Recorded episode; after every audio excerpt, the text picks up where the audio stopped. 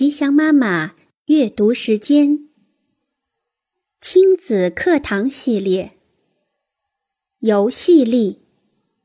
美国劳伦斯·科恩著，李延译，军事译文出版社。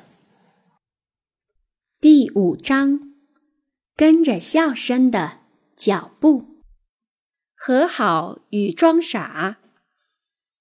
如果冲突无法避免，那么笑一笑则是重归于好的手段之一。通常不愿意在对抗中妥协的是大人自己。我们要让孩子遭受无尽的悔意，不停地做出补偿和道歉，之后我们才想到要重建连结。我们拒绝笑声，觉得和好就是在奖励孩子的坏行为。但是笑是一种疗伤的过程。记住，亲子之间大多数的难题，其症结的根源是缺乏连结。所以，解决之道是更多的连结。在下一章我们会谈到，处罚是把坏的感受锁起来。而分享笑声，则把它释放出来，让亲子间可以重新找到彼此。装傻对某些人来说比较容易做到，装傻可以使绷紧的时刻放松下来。例如，有一次我在一个小学里下楼梯时，走在两个男孩的后面。大的那个以一种非常烦人的方式，不停地把另一个的书包拽到地上。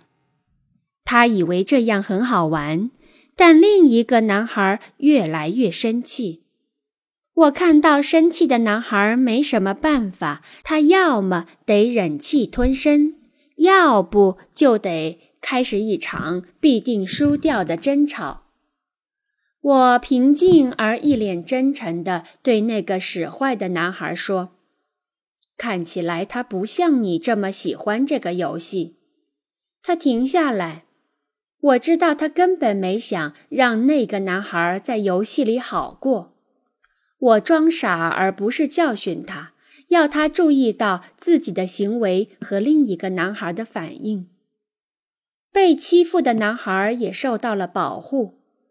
如果我把他们两个送到教导处，可以想象个头较小的那个在事后将遭到报复。当哥哥姐姐欺负弟弟妹妹时，我会用惊讶的声调对小的说：“哎呀，那一定不好受吧？他这样对你，你要怎么讨回公道呢？”他们通常没办法回答。但是他们的眼睛里会闪出一下光芒。我也可以用欢快的声调对大的那个说：“哎呀，这实在太过分了！再继续会发生什么呢？”如果我严肃地教训他们，他们会在一秒之后忘记我说的话。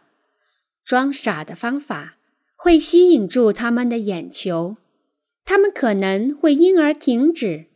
思考一下自己的作为，而他们通常也会跟着笑了起来，而不是使暴力和冲突升级。